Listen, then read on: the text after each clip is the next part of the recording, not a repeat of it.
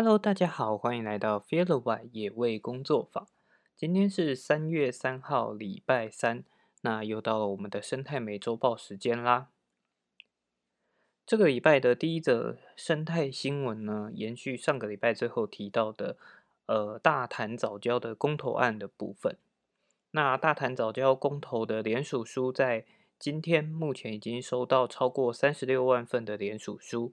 也就表示说，这个案子已经通过安全门槛，会正式进入就是公投的后续程序。那即便是通过安全门槛呢，呃，真爱早教的部分，他们还是希望能够持续的让更多人参与这项联署，因为越多人联署的话，也就表示越多人支，呃，也不能讲支持这个议题，而是认识了这个议题，关心这个议题。那越多人支持的话，其实双方不管是正方还是反方，就应该要更积极的去做功课，来做出这样子的一个互动。那前环保署副署长詹顺贵呢，他其实当时也是，就是他请辞的时候，也跟大潭早教这个呃案子有关。那他的就是也表达了意见说。联署达标了，是就是双方再次沟通的开始。那希望说，不管是政府还是互交的团体，都不要计较，不要单纯计较输赢，而是更重要的是把所有的沟通做一次良好的沟通。然后最后，因为已经通过了联署，所以最后的决议呢，就是交由全民来做决议。那地球公民基金会的副执行长也发文表示说，早教的公投，呃，以目前的态势，它是势呃，就是是一个势在必行的状态。那所有争议的部分都必须要从这一刻开始认真的被讨论到。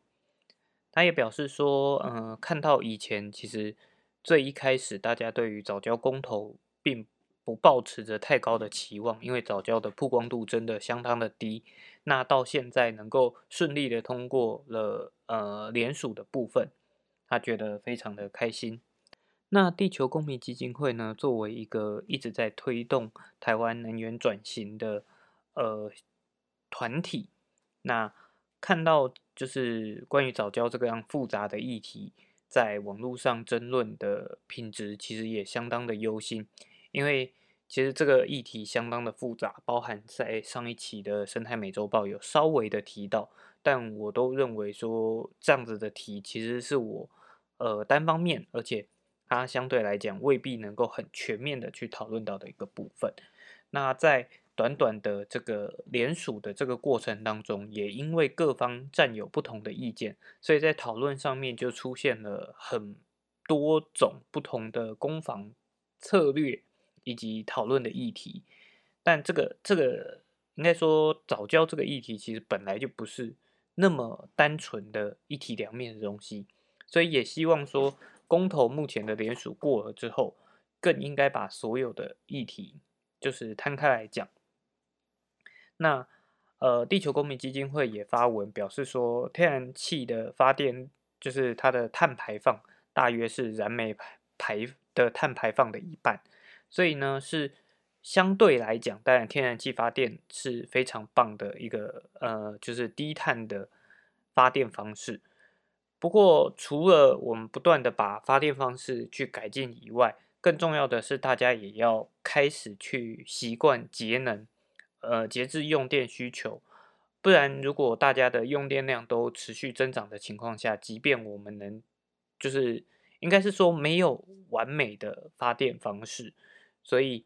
一定会还是有，就是发电方式还是会对环境造成影响。所以更重要的，除了呃我们如何把发电方式变得更环保，另外一方面如何节电也是相当的重要。那另外他们也提出了说，呃在这次大谈早教的公投理由书里面，其实有非常明确的支持非核减煤，所以呢。面对有一部分的团体，他们可能是希望重启核四公投的部分，那同时他们也呃出来支持就是保护早教的行动，但是不应该把呃就是支持核四这个事情当做了保护早教的这个初衷。因为在呃原本的理由书里面，其实原本的发起团体他们认为的就是应该要非核减煤，所以除了讨论就是呃早教这个部分找到天然气接收站的最佳方案，那同时也希望能够阻阻挡就是呃没有用处的核四。那经济部部长呢，也在就是后来接受了访问，那表示说经济部会尊重公投，但他也表示说，如果公投过关的话，就是因为第三接收站的工程会受到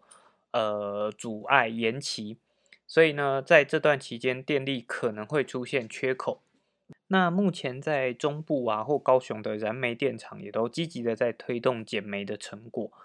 也有可能会因为就是呃这个这个公投案如果决定说让第三接收站转移位置而导致延期的话，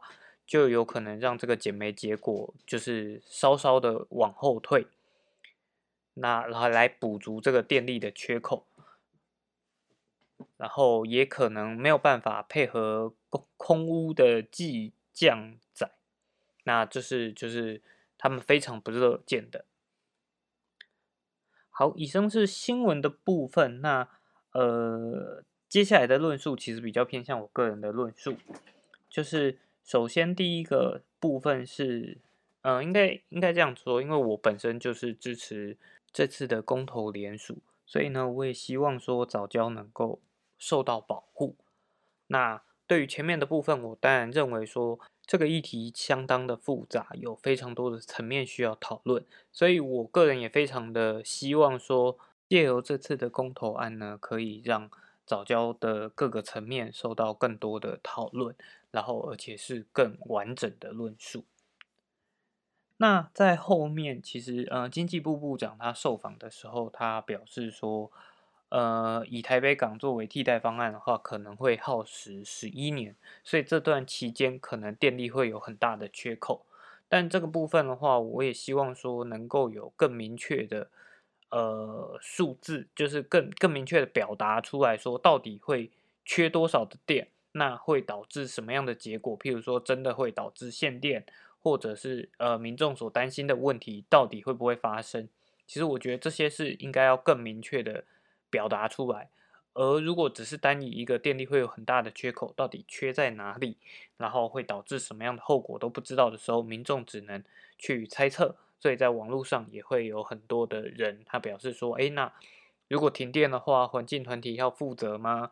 然后其他的诸如此类的一些言论。那如果说在政府方，他其实是可以很明确的表达出来说：“对，确实会因为这个第三接收站。”的工程，呃，延后了，所以就导致缺电的话，那我想民众在做决定上面，他可以更精准的做出自己的选择。然后第二个部分呢，是呃，他提到了可能会导致本来我们正在进行的减少燃煤量的部分，来呃，就是没有办法如期减少，然后。因为燃煤的部分，其实民众最担心的第一个就是空污的部分。那我这边另外也有，应该说之前就有听过另外一个呃解释，也不能说解释，就是论述表达出来说，其实火力发电厂并不完全是空污的主要元凶，而可能只是占呃就是这些地区的空污的大约百分之二十。那其他更多的部分可能来自于其他包含像汽机车或者是其他工厂的部分，因为火力发电厂的呃烟囱通常会比较高一点，所以排放到的位置就会比较高。能如果有海风有季风的话，其实这样的污染源是会被稀释掉的。不过我觉得这当然不是一个说啊我们要支持。火力发电，呃，继续不断的使用燃煤发电，而不去转用天然气发电。但是，如果说，呃，在空污就是相对来讲还算能控制的情况下，有没有可能我们就不需要去毁坏更多的呃环境，来达成这个所谓用电的缺口？那或者是换另外一种讲法，是用。十一年的空屋来换取呃这个保留下来珍贵的天然资源，到底值得或不值得？我觉得是可以去思考的。好，第一个议题一个不小心又讲了十分多钟，那接下来进到第二则新闻的部分。第二则新闻呢是大安森林公园的松鼠大量繁殖，那维护的单位就呼吁民众停止喂食。那大安森林公园之友基金会的执行长也解释说，呃，在大安森林公园的松鼠是全台湾最胖的。那他们也期待民众不要再去喂食，因为已经呃够胖了。那如果说它的繁殖期又够长的话，食物资源足够，营养也足够，就可能会导致它的后代存活率比较高。在大安森林公园里面，呃，以面积二十六公顷来算，其实松鼠一百只到两百只就已经算多了，但目前研究单位估算出来的数量可能高达五百只。而且松鼠是属于啮齿类的动物，所以它们时常会去需要磨它们的门牙，也就会去啃咬树枝啊、树皮之类的。除了可能直接造成树木的受伤之外，也有可可能让这些树木受到呃真菌的感染，然后造成腐朽。那如果又遇到天灾的话，可能就会比较出现了一些公安疑虑，所以维护单位也。就是恳请大家不要再去喂食。那除了松鼠以外呢，另外一个问题是在呃内湖的碧湖公园，则是被琵琶鼠入呃就是一种鱼类入侵，那也在就是碧湖里面就是造成了呃很多的问题。那不论是喂食松鼠或者是随意放生这个。都是人类造成的问题，所以也希望大家真的不要再去公园以喂食的方式亲近自然，因为当这些松鼠它被喂习惯之后，这个议题其实之前也有提过，它被喂习惯之后，它可能也会发生，呃，就是爬到人身上去乞讨食物，甚至有可能就是跟人类就是发生一些小型的冲突，造成受伤，然后也有可能会有病菌感染这些问题存在。所以喂食真的是一个非常不那么健康的呃亲近自然的方式，也请大家就是在持续推广。如果真的可以让带着小朋友去观察自然，会比喂食动物来的更加有意义。那刚刚另外提到了外来种的部分，呃，其实这一则新闻应该要在上个礼拜去报道，但是上个礼拜其实我漏掉了这一篇。就是之前也其实也有提过的绿鬣蜥，在台湾就是造成了蛮多农业上的问题。那也有民众就是呃自告奋勇的成成立了所谓的猎龙猎龙小队，然后再就是移除这些呃外来种生物。那在上上周六的时候，其实就有民众呃。拍照，然后上传网络，说就是他们将抓到的绿鬣蜥五花大绑之后，在绿鬣蜥的嘴中塞塞入鞭炮，将绿鬣蜥活活炸死。那这个呃画这个照片呢，其实也引发了非常多的争议。那也就导致了，就是这个礼拜的这篇新闻，就是有呃。立委跟动保团体召开了记者会，希望能够将就是外来种生物的一些嗯，在法律上能有明确的管理方式跟处理方式，因为目前对外来种其实它并不属于动物保护法，那也同时不属于野保法的管辖范围内。因为动物保护法它需要是人为饲养才适用，而野生动物保护法处理的对象大部分是保育类野生动物。那绿鬣蜥既非保育类动物，也不是人为饲养，就成为了法规上的漏洞。那除了就是利用鞭炮，呃，就是一种比较虐杀式的方式，其实之前也有所谓的自自制弓箭去射穿绿鬣蜥。在这样子的射穿绿鬣蜥的行为上面，其实跟动物权益上也有很大的，就是值得被讨论的议题。因为包含之前也有传出过，呃，绿鬣蜥身上中了弓箭，但是因为弓箭它并不是一击毙命的，它并没有直接命中它的头部，所以呢，就导致箭插在它身上，然后它还持续的在活动。那这相对来讲，它是比较残忍的，而且在自制弓箭猎捕绿鬣蜥的过程当中，也有可能造成其他的呃民众危害的问题。另外就是后续的处理，包含了绿鬣蜥在前一阵子非常的被讨论到的拿来食用的问题。那食用的部分也可能导致，如果说没有管理的情况下，让这种食用形成了一种风气。就有可能会利用这个呃风气而去进行一些商业行为，导致说野外的绿鬣蜥数量可能不减反而增加了，因为就是可以持续的利用野外的绿鬣蜥来做一个贩售啊赚钱的目的，所以呃立委召开记者会也是希望说政府能够对于这些议题来做一个深入的检讨，那如何把外来种生物就是有更好的管理跟对待方式列入法律当中。好，下面一则新闻呢是绿色和平组织，就是近年来积极的在推广减速的活动。那他们在今年实地走访了一些超市及量贩店，发现生鲜产品使用塑胶包装的比例。目前还是高达了九成，而且比二零一九年还要成长了四 percent。那虽然说有很多的呃塑胶包装，他们是标榜说采用了生物可分解的 PLA，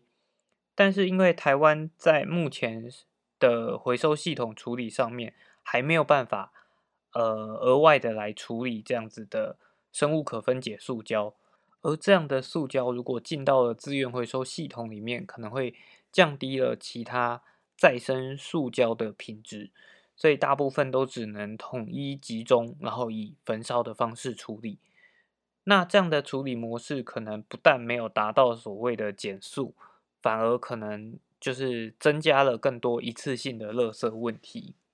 那除了从店家的部分着手，其实更重要的，我觉得民众也有，就是消费者也有选择的能力。就如果我们可以更多去支持，呃，不要有无味塑胶包装的生鲜产品的话，其实它也能够鼓等同于去鼓励这些商家他们去做这样子一个减速的动作。那。大家就可以共同的为环境多做一点事情。好，那除了减速以外呢，其实另外一个全球的环境问题就是所谓的全球暖化。那最近也有就是最新的研究指出说，呃，暖化也让动物产生了过劳。就是有研究指出，北极熊跟独角鲸都需要花相较于之前。四倍的力气才有办法生存下去。那这样主要的原因，主要是因为它们的栖息环境越来越小。像北极熊本身本来都是以呃高脂肪的海豹作为就是它的主要食物。那因为现在呃浮冰的环境比较少，所以就导致北极熊它可能要花更多的时间在。陆域环境上面活动，然后去寻找其他的呃动物来补足它所需要的这些热量，但呃听起来好像是北极熊还有其他食物可以做选择，不过实际上是呃一只成年的海豹可以提供的热量，可能需要一点五头的驯鹿，然后三十七只的呃北极红点龟。然后还有七四只的雪燕跟两百一十六颗的雪燕蛋，或是三公尺高的岩膏蓝，才有办法补补足这些热量。也就表示说，它原本抓很容易可以抓到一只海豹，现在他需要花更多的力气来找到其他的其他的动物。那另外一个是独角鲸的部分，它本来就是是一个呃极限潜水的高手，就是他可以潜到一千五百公尺深的地方去吃他们的主食——格陵兰大比目鱼。那因为它需要潜在水水中相当长的时间，那潜到非常深，所以它通常需要就是固定的地方，让它浮上来的时候。可以马上找得到换气的地方，但因为这几年的地呃北极的环境改变，所以让这样子可以呼吸的地方就是很容易移位或者是消失，那就会让他们就是呃在需要花更多的力气来寻找这样子的环境。所以其实呃暖化虽然在我们的人类的日常生活当中，我们可能运用了很多。比如说科技呀，来解决这样子的状况，但动物们它们虽然说会适应，但通常往往都要花更高的成本。那如果说持续这样子下去，他们的呃需要付出的努力大过于他们的极限值的话，就可能导致物种的灭绝。好，那这个礼拜的最后一则新闻呢，相对来讲算是呃比较。好一点的消息，就是在印尼的婆罗洲雨林有一种罕见的鸟类叫黑莓亚莓。然后这种鸟类呢，在上一次被发现的时候是一百七十多年前，所以它呃基本上都已经被认为说，哎，它可能已经灭绝了。